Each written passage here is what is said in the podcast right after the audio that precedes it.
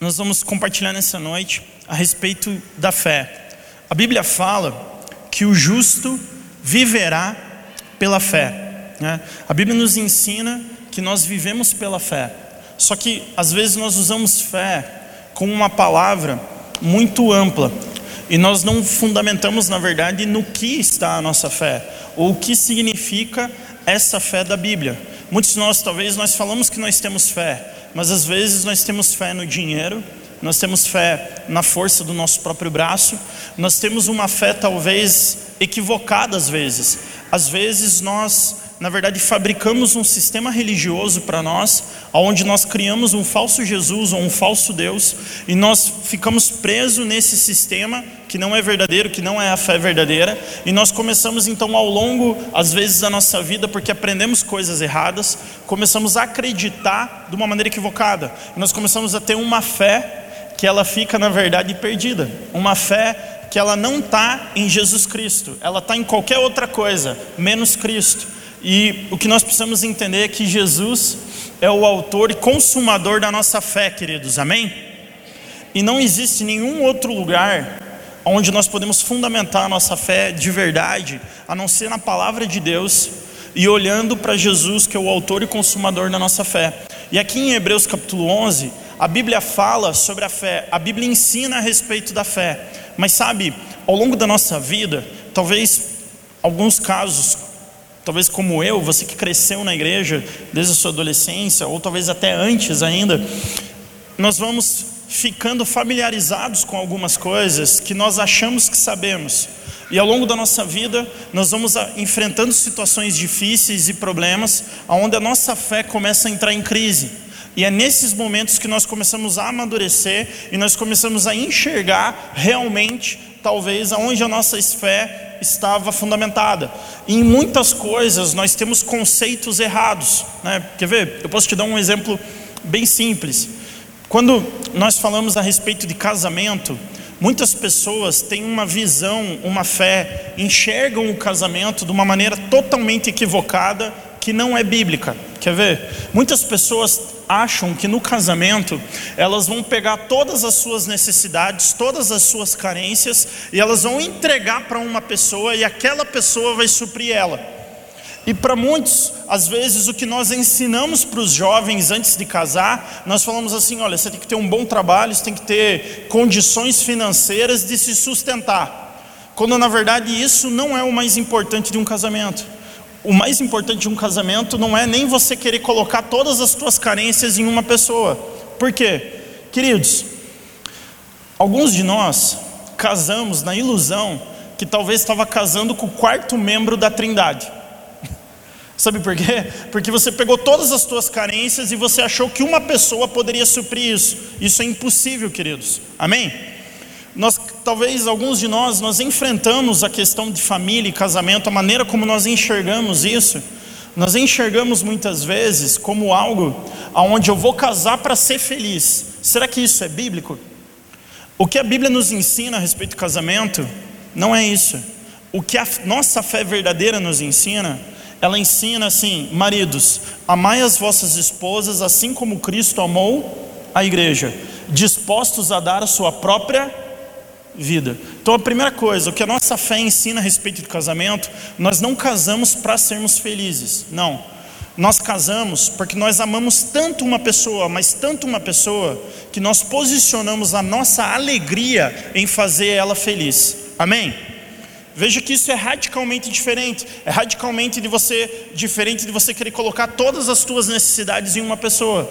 E porque quando nós não entendemos essa fé verdadeira, nós vamos falar coisas que não condiz com a fé e com a Bíblia. Quer ver? Vamos falar algumas palavras aqui que não são bíblicas. E a gente já vai ler Hebreus 11 aqui. Eu só estou querendo demonstrar como nós podemos passar toda uma vida acreditando em coisas que nunca foram bíblicas e que não revelam a nossa fé.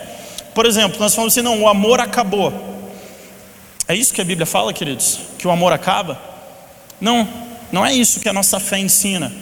Sabe o que nós deveríamos falar? Não foi o amor que acabou, porque o que nós devemos ensinar para pessoas quando vão casar não é uma condição financeira. Nós precisamos mostrar para elas o que, que significa compromisso. O que, que significa uma palavra empenhada? O que, que significa uma vida por amor fundamentada em sacrifício? Porque é isso que a Bíblia ensina. É isso que a Bíblia fala a respeito de casamento. E a Bíblia vai mais além ainda. A Bíblia fala que esse amor, ele é produzido de maneira sobrenatural. Romanos capítulo 5, versículo 6. O amor de Deus é derramado sobre os nossos corações mediante um agir sobrenatural do Espírito Santo. Então, a primeira coisa que nós precisamos partir é que o casamento é algo sobrenatural. Amém? Aí, quando nós não temos essa fé verdadeira, nós vamos começar a fazer as seguintes orações que não são bíblicas. Deus, pega essa minha mulher, eu entrego ela para o Senhor. Toma isso aí, Jesus, que é teu, né? Porque eu não consigo lidar com isso. Ou o contrário, tá bom? Eu estou falando mulher porque eu sou homem, tá? Mas eu tenho certeza que mulheres oram isso também. Só que essas orações, elas não são bíblicas, queridos. Sabe, porque quando você entrega, você chega para Deus e fala assim: Deus, eu te entrego a minha esposa, te entrego essa mulher. Sabe o que Deus vai fazer pela nossa fé? Ela vai devolver ela para você, porque é tua mulher que Deus te deu, e ela foi colocada na tua vida para te forjar a imagem e semelhança dele. Amém? Só que nós entramos em alianças, casamento, família, e nós queremos colocar as nossas necessidades para outras pessoas nos suprir. E isso é o problema de uma fé vazia.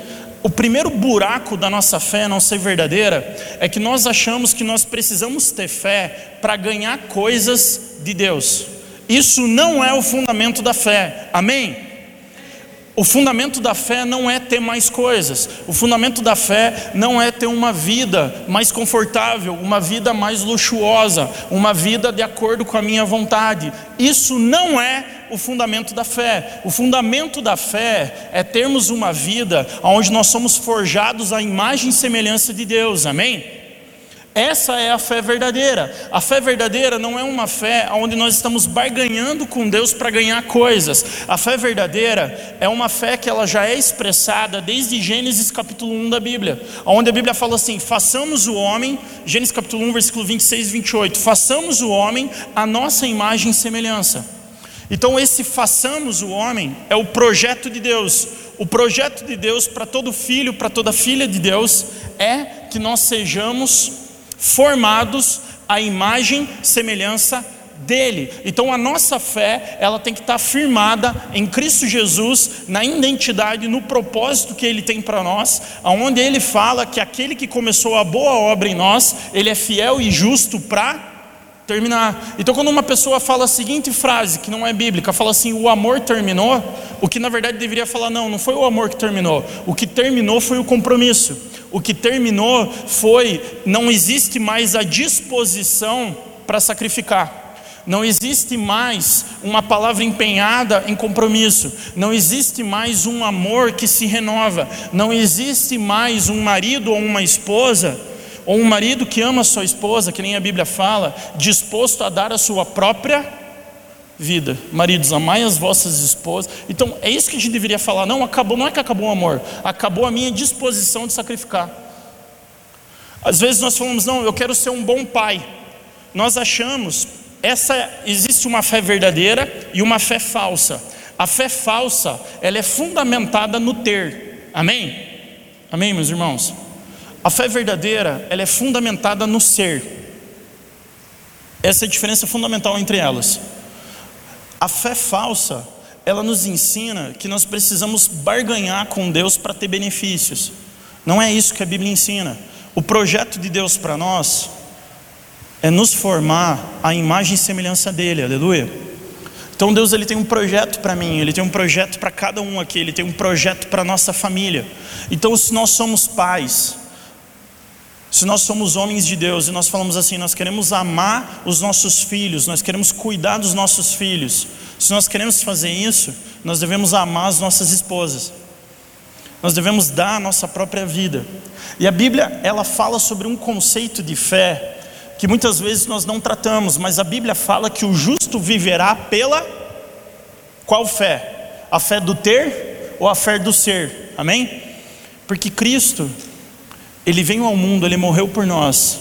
ele está hoje à destra de Deus, a Bíblia fala, à destra de Deus Pai. Ele nos deixou o Espírito Santo, o Consolador, para nos guiar e nos ensinar em tudo aquilo que precisamos conhecer e saber, para nos conduzir para uma fé verdadeira. Amém? Então nós não podemos começar a acreditar em coisas de uma maneira equivocada. E muito das nossas vidas, às vezes, não revela a fé que nós professamos ter. E essa fé, né, vamos ler ali então, Hebreus capítulo 11, a partir do versículo 1. A gente vai projetar também, caso você não, não, não tenha conseguido localizar aí. Hebreus capítulo 11, versículo 1. A Bíblia diz assim: a fé, né, eu vou ler na versão que está projetada no telão. Ora, a fé é a garantia do que se espera e a prova do que não se vê. Vamos só até aqui por enquanto. Então a Bíblia fala que a fé, ela é a convicção de algo. Opa, desculpa. Ela é a convicção de algo que se espera. Então existe algo que nós esperamos, mas que ainda não aconteceu. E, e, ele continua ainda no conceito. Pela fé, entendemos que foi o universo formado pela palavra de Deus, de maneira que o visível veio a existir de coisas que não aparecem. Só até aqui. Então a Bíblia fala que a fé, ela olha para o futuro, porque ele está falando, a fé é a convicção de coisas que se esperam, ou seja, ainda não aconteceram.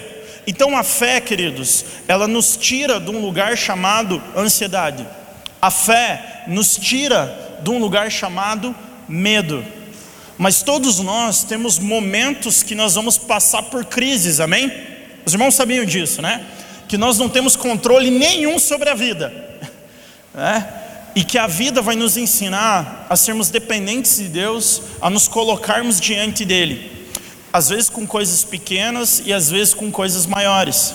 E tem coisas que nós já oramos e que nós nem sabemos como vai ser. E nós queremos ter o controle, mas a verdade é que a gente não tem o controle nenhum sobre aquilo. E tem dias difíceis e momentos difíceis. E nos dias difíceis é onde a nossa fé é provada. E a fé do ter, a fé do ter, a fé errada, a fé falsa, essa fé fingida, nos dias difíceis, ela se dissolve. E essa mentira, ela morre nos dias difíceis. E nos dias difíceis, a única fé que levanta é a verdadeira. Porque a Bíblia fala que tudo nesse mundo vai ser abalado, para aquilo que é apenas aquilo que é inabalável permanecer. Queridos os irmãos, já viram o quanto esse mundo e a nossa vida é frágil? Um vírus. Nós estamos aqui todos de máscara, nós estamos com o mundo virado de cabeça para baixo. Eu não quero te assustar, querido, pelo contrário, eu quero que você viva livre do medo por amor de Cristo, amém? Mas os irmãos sabem que essa pandemia, com aquilo que a Bíblia fala do Apocalipse, é como se fosse um treino. É um treino. Só que a questão não é essa. A questão é aonde está fundamentada a nossa fé. E os dias difíceis revelam isso.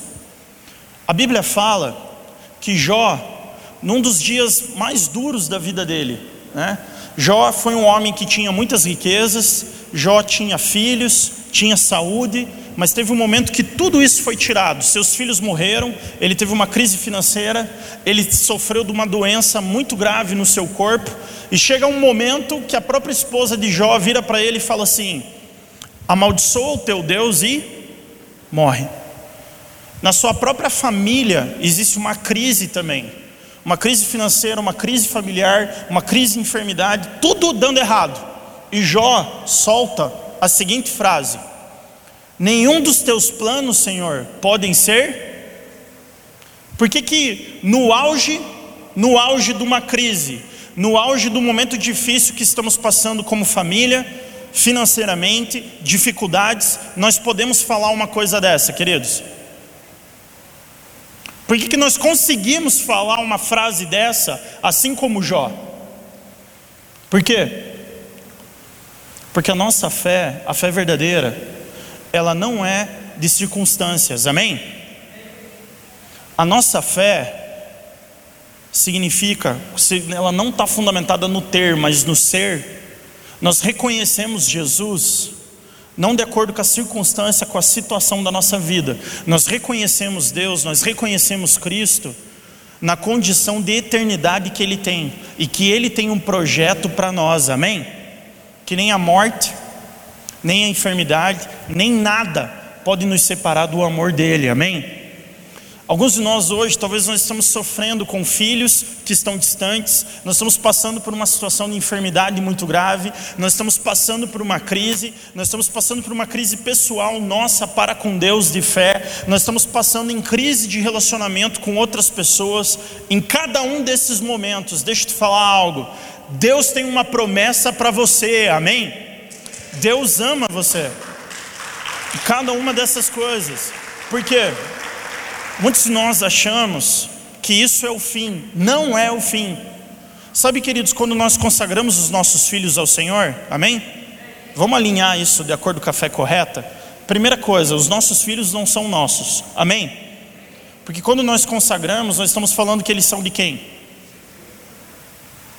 Os nossos filhos não são nossos. E sabe, quando nós vemos que os nossos filhos são um projeto de Deus, nós cuidamos deles de maneira diferente. E não só isso, nós oramos por eles. Nós não conseguimos decidir por eles. Pode ser que alguns deles estão completamente fora daquilo que é o projeto de Deus para eles, mas uma coisa nós temos. Nós cremos. Nós cremos que Cristo vai se revelar a eles e endireitar o caminho deles. Através das nossas vidas, através de comunhão, através de outras coisas, mas nós vamos orar, orar e amar eles.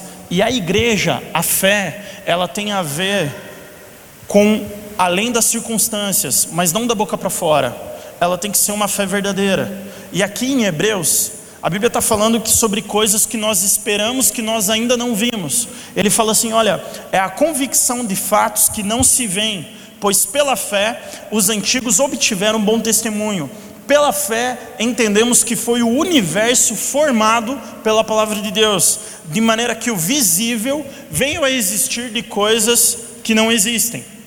Lá em Gênesis, quando Deus os criou, Gênesis capítulo 1, versículo 26 e 28, a Bíblia diz assim: Façamos o homem a nossa imagem e semelhança. Um Deus trino é um Deus invisível, um Deus todo-poderoso, onde ele fala, façamos, ele usa essa palavra no plural. E por que, que ele usa no plural? Porque é um Deus trino. E ele fala que esse Deus invisível, nós revelamos ele em nós, na nossa humanidade. E ele fala assim: e Deus os fez homem e mulher. Primeira coisa, que existe uma fé que não é a nossa fé verdadeira. Hoje nós temos uma fé que se chama uma fé individualista.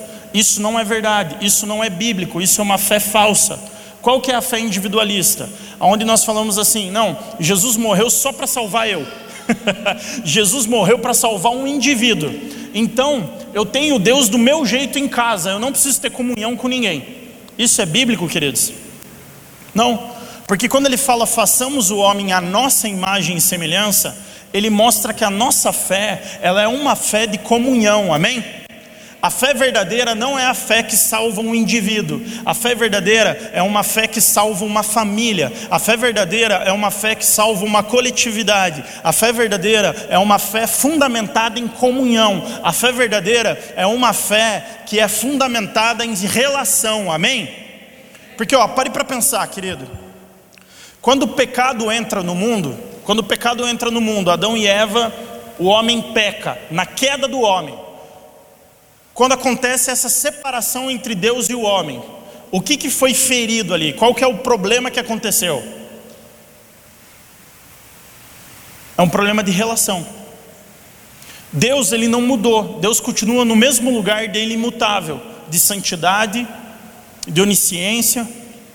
Deus continua, mas nós saímos do nosso lugar correto. A Bíblia fala que lá no Éden, Deus vinha na viração do dia, a relação entre Deus e o homem era perfeita e nós saímos disso. Então a nossa fé, o sacrifício de Jesus Cristo, foi para salvar uma relação, não um indivíduo. Amém? Salvar a nossa relação para com Deus, mas não somente a nossa relação para com Deus, como alguns só ficam focados nesse ponto, mas também a nossa relação uns para com os outros, amém? Sabe por quê? Quando Caim mata Abel, e Deus chega para Caim e fala assim: Olha, o sangue do teu irmão está clamando da terra para mim.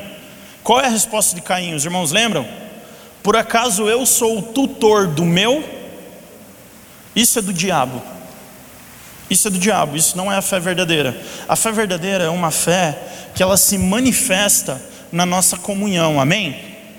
Ela se manifesta nos dias difíceis, ela se manifesta na nossa família. E Deus ele fala que essa fé é uma fé que nós cremos de maneira que o visível veio a existir de coisas invisíveis, de coisas que não aparecem. Então, por exemplo, esse púlpito aqui, né, esse púlpito aqui, alguém criou esse design. Isso aqui existia na cabeça da pessoa que criou isso, mas existia no invisível, não no visível, e depois tornou a existir.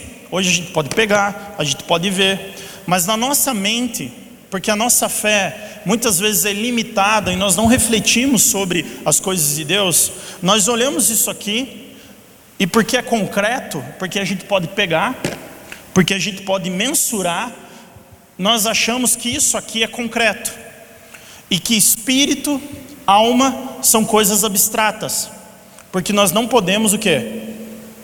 Pegar. Mas deixa eu te perguntar algo. Isso aqui existiu na mente de alguém. A maneira como novas coisas são criadas é através da fé, amém? Por isso que a Bíblia fala assim: pela fé nós sabemos que o universo foi formado pela palavra de. Sabe por que, que amanhã vai amanhecer o dia? Porque um dia Deus disse: haja. Então veja que a natureza da fé, a maneira como é Deus, Deus ele é um comunicador, ele comunica as coisas, ele começa a Gênesis dizendo coisas, ele é o grande doador, amém? A igreja é, a, é, o, é o que Deus escolheu para manifestar a multiforme sabedoria de Deus, esse Deus invisível, esse Deus trino, ele falou: Eu vou fazer o homem a minha imagem e semelhança, homem e mulher, e eu vou revelar a minha multiforme sabedoria através da igreja. Então, como que nós enxergamos esse Deus invisível? Quando você olha para uma família, quando você olha para um casamento, quando você olha para os filhos, quando você olha para a igreja, você está vendo Jesus, amém? Porque Ele é o cabeça e nós somos o corpo de Cristo. Então, esse Deus invisível, ele se revela assim. Só que nós achamos que as coisas que nós podemos pegar, que nem esse púlpito aqui, ele é finito, isso aqui vai acabar. Não sei, isso aqui dura 100 anos. Daqui 200 anos, isso aqui virou pó. Mas o nosso espírito é o que? A nossa alma, eternos. Pela nossa ótica, nós achamos que as coisas que nós podemos pegar e as concretas, elas são eternas. Mas não é assim. No reino, pela Bíblia, pela nossa fé, aquilo que é concreto é o que não é temporário, é aquilo que é eterno. Amém? Por que, que nós não precisamos temer a morte ou a enfermidade? Porque nós não achamos que o final da nossa vida é com a morte. Porque nós não morremos mais. Porque Cristo venceu a morte. Nós temos uma esperança além da morte, além da enfermidade, além da dor, além de todas as circunstâncias difíceis que possam nos rodear. Nós temos uma fé que vai além. Por mais que tem coisas que nós nos pegamos por vezes nos preocupando. Alguns de nós aqui essa noite, nós chegamos, que nem fala em Guarapuava, né? Não, eu, eu vou ter que maneirar esse meu ditado guarapavano que está passando ao vivo. É, a gente chega às vezes no final do ano e a gente está sentindo assim o pó da gaita, né? Você está acabado, você fala assim: Meu Deus, não consigo mais, estou exausto, né? Eu quero que acabe 2020 de uma vez, ou aninho, né? Queridos, Jesus é aquele que pode renovar as nossas forças, amém? Tem muitas coisas que nós não sabemos como realizar elas. Mas a fé verdadeira, porque aqui embaixo nesse, nesses versículos aqui de Hebreus capítulo 11, se nós continuamos, esse Hebreus capítulo 11 fala sobre os heróis da fé, amém? Que a Bíblia fala que com bom testemunho realizaram muitas coisas. Ali, por exemplo, começa falando de Abel, versículo 4: Pela fé, Abel ofereceu a Deus mais excelente sacrifício. Pela fé, a Bíblia fala que pela fé nós devemos buscar a Deus, porque Deus é galardoador daqueles que creem nele e o buscam. Mas a questão é que existe uma fé, então, que ela materializa o invisível. A verdadeira espiritualidade, por favor, me escute agora. A verdadeira fé não é a super espiritualização das coisas. Não. A verdadeira fé é a materialização daquilo que é invisível. Que nem aqui em Hebreus está falando. A verdadeira fé é uma fé onde nós vemos uma pessoa trans, ser transformada de dentro para fora. Amém? Então veja que é uma coisa que ela é visível, mas que ela acontece no invisível. Né? Eu estava dando um exemplo pela manhã de uma dessas famílias que nós estamos abençoando e ajudando aqui com o mercado social. Uma pessoa que há oito anos bebendo, nunca parava de beber, desde que veio no primeiro mercado social, ouviu o evangelho, faz um mês que está sem beber. Né? Só que assim, glória a Deus, é um mês, oito anos que nunca parou, mas é um mês. Pode ter uma recaída, pode ter, mas a questão é o seguinte: algo começou a acontecer, amém? Que nós não podemos ver, que aconteceu no invisível. Algo no interior dessa pessoa começou a ser transformado, porque a verdadeira fé não é eu orar em línguas alto, não é o quão barulho nós fazemos, não é o quão místico eu quero parecer ser, não é o quão espiritual às vezes eu quero ser. A verdadeira fé, existe uma coisa chamada transformação, amém? Existe uma coisa chamada forjar caráter. A verdadeira fé é materializar coisas simples do dia a dia. Não que nós somos perfeitos, longe disso. Mas quando as pessoas reconhecem até mesmo as nossas limitações, nas nossas limitações elas olham e falam: Nossa, aquela pessoa com a história dela, com todas as limitações dela, veja o que Jesus fez na vida dela. A verdadeira fé é materializar o invisível pela fé. Você crê que Deus tem um projeto para a tua vida? Alguns vão falar: Não, pastor, eu não sei, parece que Deus não me ama. Não, Ele te ama. 2 milhões de espermatozoides. Um fecundou o óvulo e nasceu você. Você vê que concurso público, vestibular, fica tudo facinho? Né? O que, que você faz na tua vida que é 2 milhões para um? Só nascer, não tem nenhuma outra coisa que eu consigo pensar. A Bíblia fala que Deus sabe quantos fios de cabelo você tem na cabeça, né? ou em alguns casos, quantos restam ainda na tua cabeça. Mas Deus sabe. Deus sabe cada detalhe nosso, porque Ele nos ama. Porque uma coisa é verdadeira da nossa fé: Deus, Ele não tem o amor, Ele é o amor. Amém?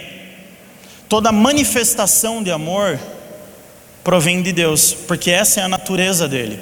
E Deus, Ele não muda. Quem muda somos nós. Deus, Ele não deixa de te amar por causa dos teus erros. Eu vou repetir isso para você. Deus não deixa de te amar por causa dos teus erros, porque o amor de Deus não está condicionado às tuas ações, o amor de Deus é perfeito e imutável. Em Deus não há mudança, em nós há. A questão é: será que nós temos uma fé verdadeira, que nós cremos e reconhecemos esse Deus de amor? Será que nós cremos nesse Evangelho, nesse Jesus que deu a sua vida por nós, e é nosso Senhor e Salvador, e o Autor e Consumador da nossa fé? Se nós cremos, então a nossa vida e a nossa fé começa a demonstrar essas coisas, amém? E eu gostaria de parar um pouquinho para falar sobre a fé a respeito da comunhão. A comunhão nesse período de pandemia é uma das coisas que mais são afetadas, porque a vida da igreja não é um púlpito, queridos, não é um microfone na mão. Aqui nós somos abençoados, nós somos edificados, mas aonde nós somos mais marcados na nossa vida uns com os outros é na comunhão. Os irmãos sabem qual é a maneira correta de evangelizar uma pessoa? Nós podemos usar assistência social, nós podemos fazer várias coisas, mas a maneira mais bíblica e mais profunda de transformar uma pessoa é incluir ela na comunhão com os outros irmãos. Amém? Porque na comunhão acontece algo sobrenatural. Jesus comunicou a maior mudança da história. A nossa fé é fundamentada em comunhão. Nós cremos em orar em ler a Bíblia e nós cremos também numa comunhão, porque comunhão é muito importante. Por isso, vim à igreja, nem que seja nos 10 minutos para dar um soquinho e dar um tchau para alguém, ou depois, ou você sentar à mesa, é algo absurdamente sobrenatural, porque Jesus comunicou a maior transformação da história, não num púlpito de uma igreja, mas ele comunicou a mesa. Ele falou, ele pegou o pão e falou: Esse é o meu corpo que eu dou por amor de vós. E ele pegou o cálice de vinho e falou: Isso aqui representa o meu sangue. Na mesa, Jesus mostrou o sacrifício dele. A Bíblia fala que Cristo ele se revela na comunhão. E veja só que interessante, queridos, como às vezes a nossa fé, ela não enxerga além. Muitos de nós, quando nós falamos ou enxergamos a respeito do céu, nós pensamos como um limbo. Né? Ou que nem eu brinco às vezes, nós olhamos para o céu como se fosse o mundo dos ursinhos carinhosos. Né? Eu não sei quantos irmãos já assistiram o desenho dos ursinhos carinhosos, isso denuncia a tua idade também, um pouco. Né? Tem alguns aqui que nem sabem o que é ursinho carinhoso. Né? Mas o mundo dos ursinhos carinhosos, onde eles moram nas nuvens, e nós achamos que o céu é isso, queridos. O céu não é isso. O céu não é um limbo espiritual. O céu é físico, queridos. Amém? Porque veja, que nesse projeto de Deus e nos fazer a imagem e semelhança de Deus, a Bíblia fala que Jesus é o primogênito sobre todas as coisas. A Bíblia fala que Jesus, ele, ele morreu e ressuscitou, e ele tem um corpo glorificado, e hoje ele está à destra de Deus. E durante 40 dias, com um corpo ressurreto e glorificado, ele se revelou aos apóstolos e os discípulos. E ele chegou para Tomé e falou assim: Tomé, toca nas minhas Chagas, toca nas minhas feridas, pega aqui, Tomé. Jesus não era um fantasma, querido, sabe por quê? Porque o céu é físico, amém? Ele é físico. E veja só que legal, a Bíblia fala que Jesus comeu com eles. Isso é minha teologia, tá? Não é teologia também, não dá para falar que é teologia. Mas eu acredito que a gente vai comer e não precisa ir para academia. Está na Bíblia, Jesus comia. É? Eu acredito em outra coisa também. A Bíblia fala que Jesus era trasladado de um lugar para o outro. Os irmãos lembram? Ali dos 40 dias. Imagine que legal, a gente não precisa mais viajar. Ninguém precisa pegar um ônibus, ninguém precisa mais andar de avião, é só ser trasladado. Aleluia. O céu, quando você começa a pensar no céu, em termos bíblicos, da maneira correta da nossa fé, o céu para de ser um lugar chato, que parece o mundo dos ursinhos carinhosos, e quando nós começamos a olhar para a Bíblia, isso que é invisível começa a ganhar uma visibilidade, cor e vida diante de nós, amém? Porque essa é a nossa fé verdadeira. Nós cremos numa fé que a morte não é o fim, que a situação que você possa estar passando hoje com a tua família, de enfermidade, de crise financeira, não é o fim para você. E mais ainda, mesmo com os nossos erros, sabe quando a gente está no GPS, você está dirigindo e você vira para um lugar errado? E o GPS olha para você e fala assim, recalculando a rota, assim é o Espírito Santo em todos os erros da nossa vida. O teu pecado e o teu erro não é maior do que o projeto e a não é maior que o projeto e o amor de Deus pela tua vida. E ele é soberano. E aquele que começou a boa obra em nós é fiel e justo para terminar ela. Esse é o amor que nós estamos fundamentados. Essa é a fé, não no ter, mas no ser onde nós estamos for, sendo forjados à imagem e semelhança de Deus, onde nós não nos movemos pela opinião das pessoas, onde nós não ficamos apontando o dedo para julgar as pessoas, mas nós estendemos as mãos para ajudar. Amor também não é aceitar todas as coisas. Amor é correção, amor é disciplina, amor é falar a verdade, amor é ser sincero e amor é ser transparente. E amor também fala sobre fidelidade. Amor fala de compromisso, amor fala sobre uma palavra empenhada, amor fala sobre sacrifício. Essa é a fé verdadeira. Todo o resto está fora da Bíblia, está fora de Cristo. Não nos interessa. Não tem fundamento. A fé verdadeira, ela fala sobre uma transformação. Ela não é fundamentada em super espiritualizações, mas a fé verdadeira, ela é demonstração de espírito e poder. Espírito e poder demonstrado em transformação de homens e mulheres. Quantos aqui, queridos, você reconhece que você foi tocado pelo poder de Deus? Isso é a verdadeira fé. A nossa transformação, onde nós somos forjados à imagem e semelhança de Deus. E sabe, Abraão, Abraão é um dos heróis da fé que é mencionado ali. Eu já posso chamar já o ministério de louvor e a gente vai encerrar com isso. Quando a Bíblia ali fala sobre todos os heróis da fé nesse texto que nós estamos usando hoje, de Hebreus capítulo 11. Ali fala sobre Abraão e Abraão é chamado o pai da fé. É? Mas você sabia que Deus fez um milagre na vida de Abraão? Mas você sabia que tem coisas que Deus ele nos deu condição, mas às vezes nós desvirtuamos elas no meio do caminho. Por exemplo, a Bíblia fala que Abraão ele tinha um corpo amortecido, queridos, tá? Era o jeito mais educado da Bíblia de falar que Abraão era impotente. Tá? Ele tinha o corpo adormecido já. Ele não conseguia fisicamente, Abraão não tinha condição de gerar filhos. Mas Deus deu uma promessa de um filho. E Deus faz um milagre na vida de Abraão. E Deus restaura essa parte física dele. Só que no meio disso, a esposa de Abraão, de uma maneira equivocada, coloca a escrava na cama com Abraão. Por quê? Porque tinha que dar um jeitinho naquilo que era o projeto de Deus.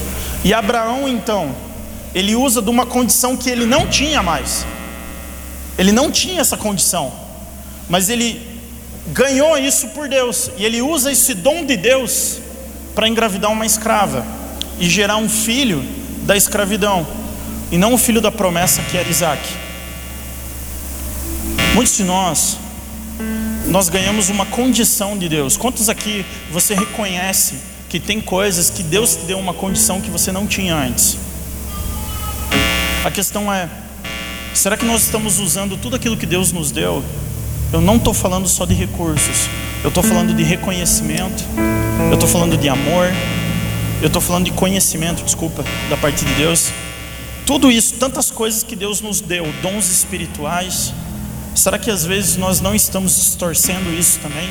Que nem Abraão. Ele não deixou de ser um herói da fé, ele não, deixou, não deixou de ser mencionado aqui nessa lista dos heróis da fé, mas em um momento ele se perdeu. Abraão teve uma crise na família, Abraão teve crises de fé, mas não é porque ele teve crises de fé que o nome dele foi retirado do rol dos heróis da fé. E o nome dele significa pai da fé.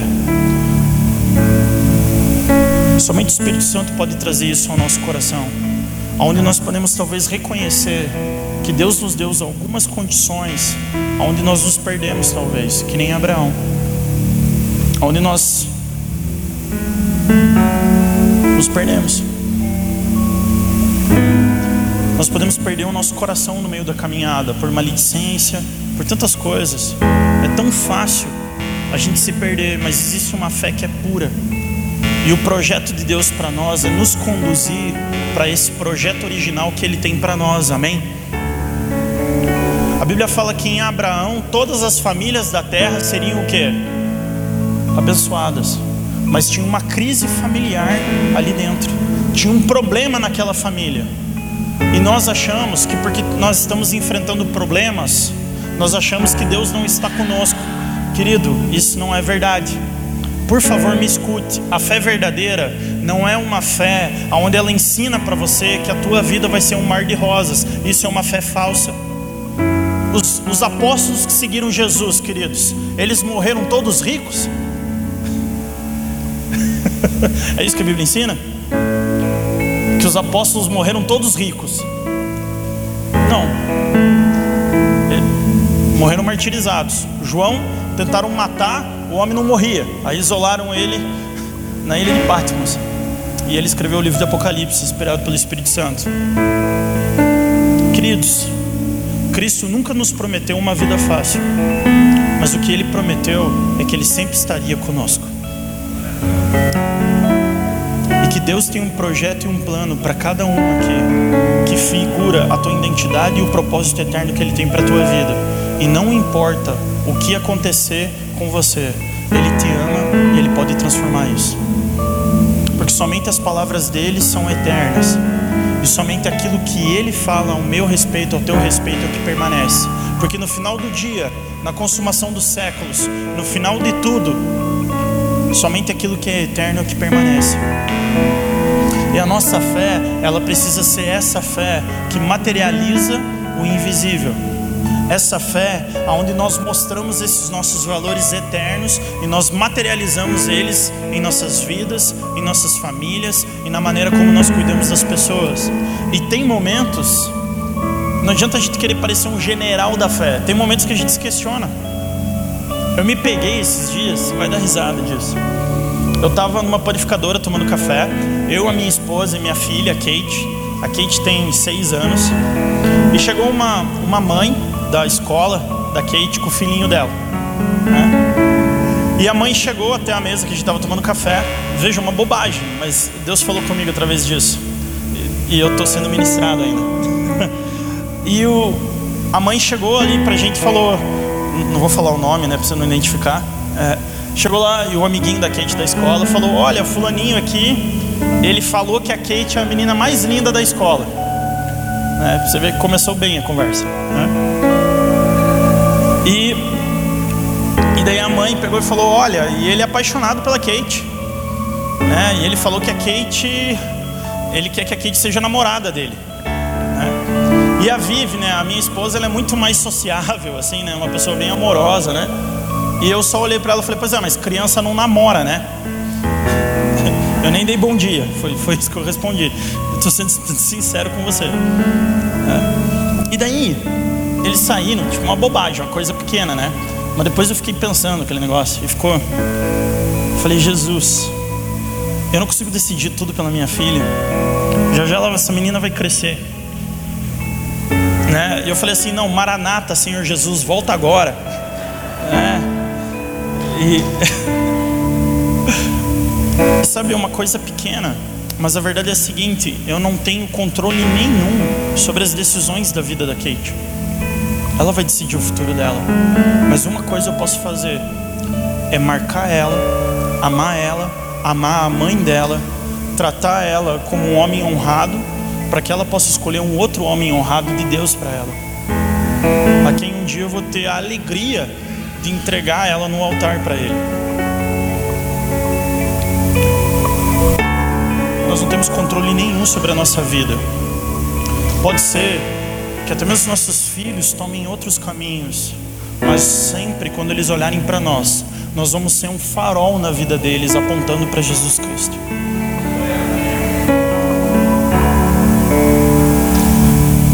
Quando Deus olha para as nossas famílias, quando as pessoas olham para a nossa comunhão, elas veem Cristo, amém?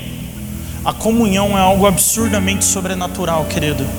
A melhor forma de você evangelizar alguém, sabe por que eu estou brincando aqui falando sobre casamento? Eu não aprendi sobre casamento fazendo cursos ou é, frequentando cultos.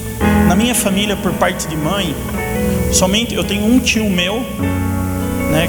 Do lado da minha mãe, eu tenho um tio meu só que permaneceu casado. Todo o resto da minha família, inclusive na minha própria casa, tiveram divórcios. Então, aonde que eu fui aprender sobre casamento? Não é um culto público, não é um curso, apesar que todas essas coisas são boas, abençoam. Mas sabe aonde que eu aprendi sobre casamento? Com 14 anos aqui, convertido, crescendo, frequentando a casa de irmãos aqui. Os irmãos estão me entendendo ou não? Os irmãos estão me entendendo? Amém?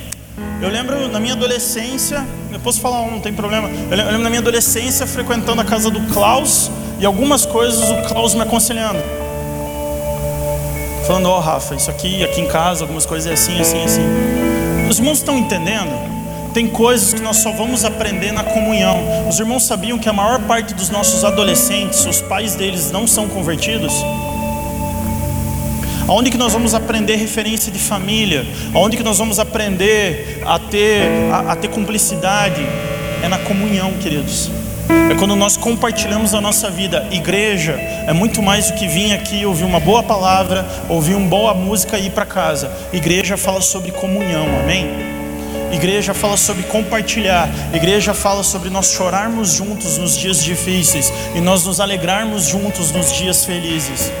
Igreja fala sobre esse momento de pandemia. Você não está sozinho, amém? Eu não posso te abraçar, mas se sinta abraçado pelo Espírito Santo e abraça a pessoa que está do teu lado e compartilhe da tua fé e do teu amor, porque a fé verdadeira ela promove essa comunhão, essa comunhão que gera transformação, essa comunhão que nos ensina o que, que significa ser igreja. Igreja não é a placa comunidade de vida, igreja fala sobre compartilhar as nossas vidas uns com os outros, amém? Porque quando eu penso na nossa igreja, eu não penso na placa, eu penso no rosto das pessoas com quem eu cresci todos esses anos e com quem eu escolhi compartilhar a minha vida. Amém?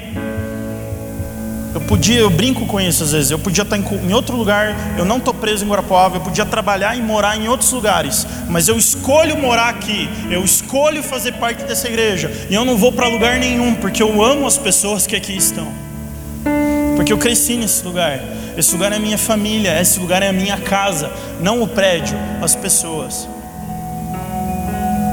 Quando nós começamos a nos amar e nós começamos a reconhecer uma fé verdadeira que transforma as pessoas, uma fé que promove caráter, uma fé que quando você pega uma pessoa, você vai ver que ela está caminhando da mesma forma. Não é só importante como nós começamos, mas como nós terminamos é muito importante. Noite eu queria convidar vocês a colocar em pé, nós vamos orar encerrando.